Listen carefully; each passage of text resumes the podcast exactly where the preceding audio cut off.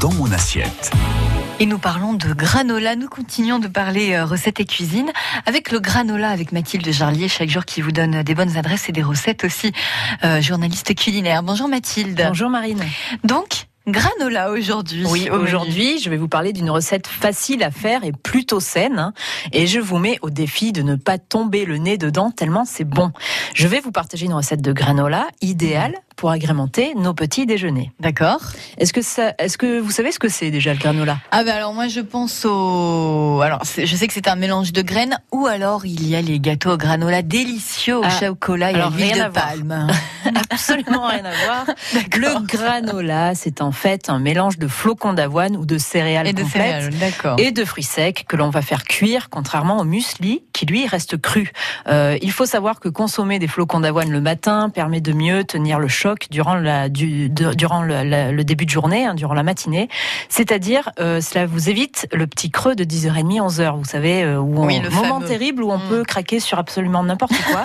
En plus on est donc- plus concentré après quand on a faim. À 11 heures. Exactement. Donc les flocons d'avoine apportent justement un effet de satiété très intéressant et ils sont très bons pour la santé car ils sont pleins de fibres et permettent une bonne digestion. Est-ce que vous avez une euh, bonne recette à nous partager ce matin? Oui, une recette maison, ma recette de granola pas trop sucré avec des ingrédients pas trop lourds ou gras.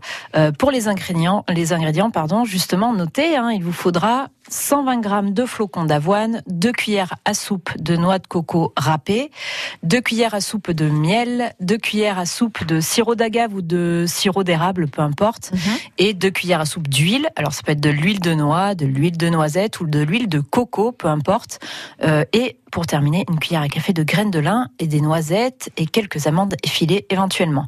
La première chose à faire, c'est préchauffer son four à 160 degrés. Ensuite, dans un saladier, il va falloir mélanger les flocons d'avoine, la noix de coco, les graines de lin, et on va venir verser nos éléments liquides ensuite, donc l'huile, le miel, le sirop d'agave ou le sirop d'érable, et on va mélanger tout ça. À savoir que si vous utilisez de l'huile de coco, elle est à, à l'état solide en dessous de 24 degrés, 24-25 degrés, donc il faut bien penser à la faire fondre avant de l'utiliser.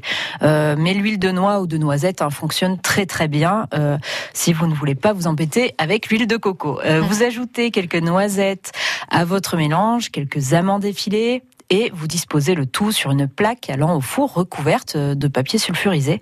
Pensez à bien étaler votre granola pour que cela cuise uniformément. On enfourne ensuite 5 minutes et au bout de 5 minutes, on va retirer la plaque du four pour pouvoir remuer un peu notre granola, éviter qu'il ne brûle.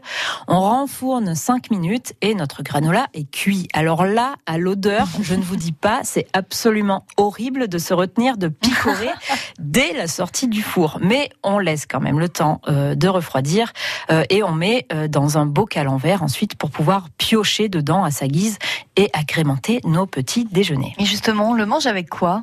Alors le mieux, c'est de le mélanger à un fromage blanc ou un yaourt à la grecque.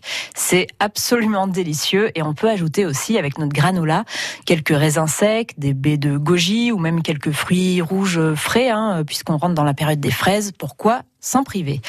Merci Mathilde Jarlier pour euh, ces bons conseils. Moi, ça me tente bien le granola. Et alors pour ceux ferai. qui voudraient pas euh, partir dans l'élaboration d'une recette, Mhm. on- il y a une adresse à Clermont où on peut manger du granola, c'est au Lag Coffee. Euh, voilà, ils font du granola Au avec du yaourt à la grecque justement, et c'est Dans le centre, euh, délicieux. Oui, dans le de centre ville Clermont-Ferrand, Lac près de. Jode. Merci pour ces bonnes adresses et ces bonnes recettes, Mathilde Jarlier. Euh, vos recettes sont à retrouver sur FranceBleu.fr. À demain, Merci. Mathilde.